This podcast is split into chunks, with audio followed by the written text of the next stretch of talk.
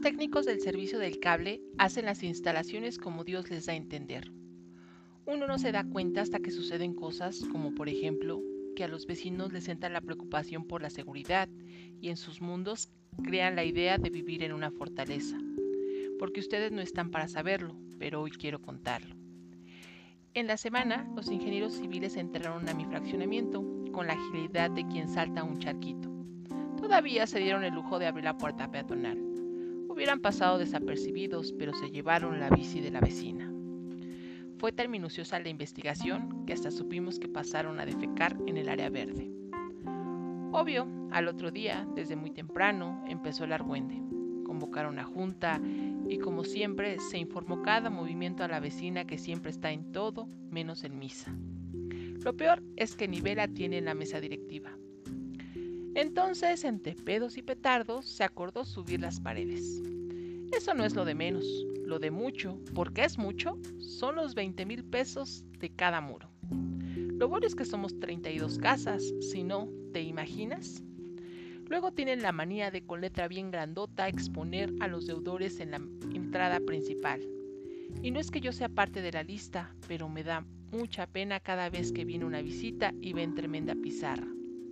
Ahora que lo pienso, es extraño que las casas con adeudo hayan desaparecido de esa lista. ¿Será porque están en la mesa directiva? Igual ella mejoró su situación económica. ¿No dicen que no hay bien que dure 100 años ni mal que lo aguante? ¿O cómo iba? Lo peor es que el cable de mi instalación pasa por la pared. Obvio, como, como en mi vecindad vive puro calzonudo, que hace lo que le viene en gana, Estoy segura de que con una mano en la cintura lo bajaron. Lo peor es que vas y preguntas quién fue y hacen que la Virgen les habla. Me imagino que hasta los calzones se les han de haber hecho yoyo. Total, hubieran dicho, sí, yo fui. ¿Y qué? Eso no es todo, ni mucho, ni tantito. El cable quedó colgando en la calle. En la calle, ¿te imaginas? Donde los camiones circulan como si fuera pista de carreras.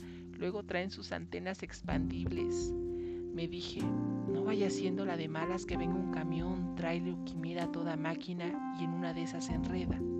Mejor le corto ahí. Hay días que tengo boca de profeta y hoy es día cupicúa. Lo primero que pensé, que venga soporte a arreglarlo. La fibra óptica es como el cabello delgado, teñido, maltratado pues, nada más con tantito y baja la intensidad de la conexión. De por sí, ese es el pan nuestro de cada día. Te lo juro que respiré hondo, profundo, una y otra y otra vez para tranquilizarme. Me mordí los labios, comencé a persinarme, a repetir mantras, muchos mantras. Para ser exactos, ya sentía como me hervía el cuerpo. Poco a poco me fui llenando de pestes y las madres nos esperaron. Porque una cosa es pensar, otra lograr y la otra hacer. Y como siempre, el servicio telefónico de atención a clientes fue una travesía de pesadilla.